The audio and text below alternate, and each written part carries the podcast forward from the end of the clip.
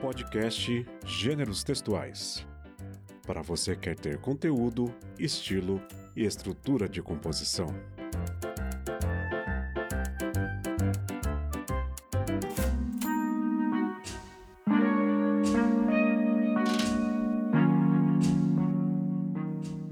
E aí, juventude? Tranquilidade? Você está bem?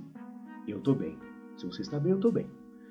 Tiagão aqui, seu professor de literatura, redação e língua portuguesa, e hoje eu vim falar um pouco a respeito de narrativa, o ato de narrar e o ato de narrar dentro de uma perspectiva que nós chamamos de linearidade ou não linearidade. É muito simples. Quando uma narrativa é linear, ela tem começo, meio e fim, e a história começa. Me desculpem, jovem, vai parecer redundante, mas não é. Calma. E a história começa do começo, certo? Uma narrativa linear é também chamada de narrativa cronológica. Ela estabelece um ponto de partida e vai deste ponto de partida até o fim. De novo, o ponto de partida é o começo. Agora, na literatura, e isso não é de hoje, Há muitos exemplos de histórias e de narrativas que não começam do começo. Tem um mano que você já deve ter ouvido falar, chamado Ari. Conhece o Ari? O Aristóteles? O Aristóteles disse há 2.500 anos atrás que uma boa narrativa começa no que ele chama de in media res, ou pelo meio das coisas, ou no meio das coisas.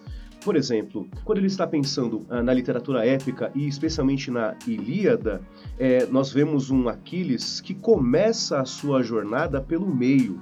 Aquiles está cansado da guerra, Aquiles está, é, está chateado com Agamenon, o seu chefe, é, o rei de todos os aqueus. Ele está tá pistola, né, jovem? Ele tá pistola com o cara e ele diz: Eu não quero mais guerrear. Veja, até o momento em que ele toma essa decisão, já se passaram 10 anos de guerra. Então a narrativa da Ilíada começa pelo meio.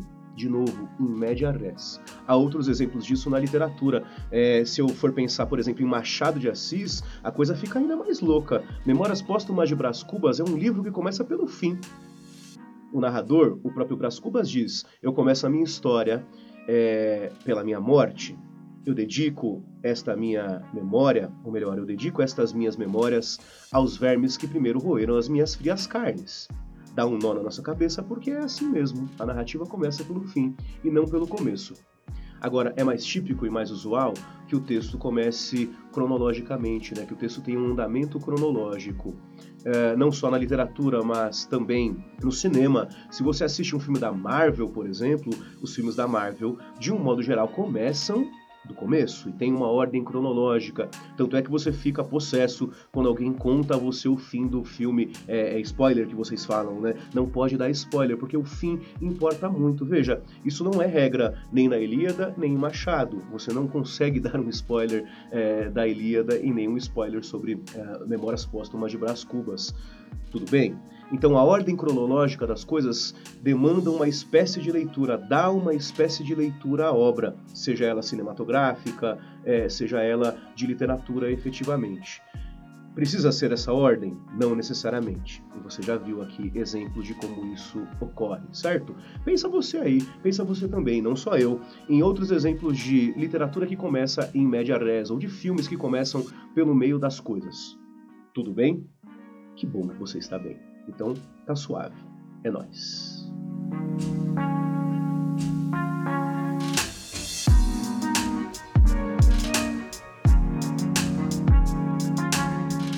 Você acabou de ouvir Gêneros Textuais. Esse e outros podcasts você encontra em eurecadigital.app. Siga a gente nas redes sociais, no Facebook, facebook.com/eurecadigital.app e no Instagram, arroba.